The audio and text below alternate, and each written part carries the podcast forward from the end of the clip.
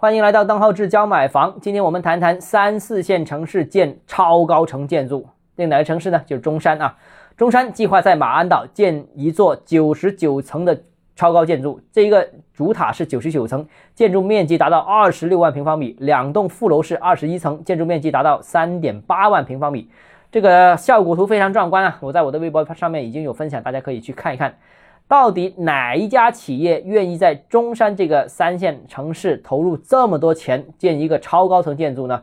这个大家能猜到啊，这个我就不说了啊。但是我想提醒几个问题：第一个，搞地标是所有地方的偏好啊，但凡领导老板都喜欢搞地标，但中山的产业结构对写字楼的需求是比较少的，这个大家应该知道，过去历史都是这样一个情况。中山能不能养活一座超高层写字楼，这是一个问题。那这个项目预计总投资是五十五个亿，那投入这么多钱维护也是一个问题。那划不划得来，要考虑清楚。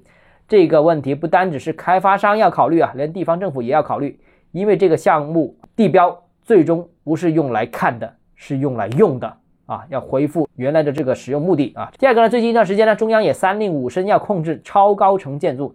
所以这个项目定为九十九层，我个人觉得可能也是有意规避风险啊，这个不要出风头啊，避免上一百层啊，太显眼了。但是，一般写字楼都有四米到四米五层高，那如果再加上群楼的话，那九十九层一算，其实是轻松突破四百米的这个高度。四百米这个高度我查了一下啊，当然不是很准确啊，有可能是珠江西岸的第一高地标，那整个珠江西岸是最高它了。这个我觉得中山好像也太显眼了吧，因为旁边的珠海、澳门这两个城市，无论是城市知名度还是城市的 GDP 的总量，都比中山要高。那中山是不是这个盖这个超高层西岸最高的房子，是不是有点太显眼了？第三个啊，我想说这个超高层千万别成为压垮开发商的一个项目啊！当然，这个很多老板都想盖一些地标项目，但是扔五十五个亿在一个三线城市。建一个极有可能空置或者说空置率极高的写字楼的这个可能性是是比较大的，所以风险也很大。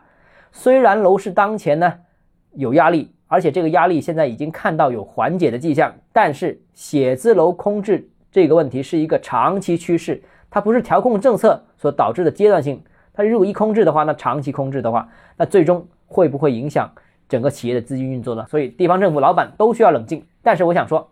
马鞍岛真是中山的一个重要的一个明珠，也是未来大湾区一个很值得关注的一个板块。当然，现在价格稍微有那么一点高啊。好，今天节目到这里啊。如果你有其他疑问想跟我交流的话，欢迎私信我或者添加我个人微信“邓浩志家买房”六个字拼音首字母小写就是微信号 d h e z j m f。我们明天见。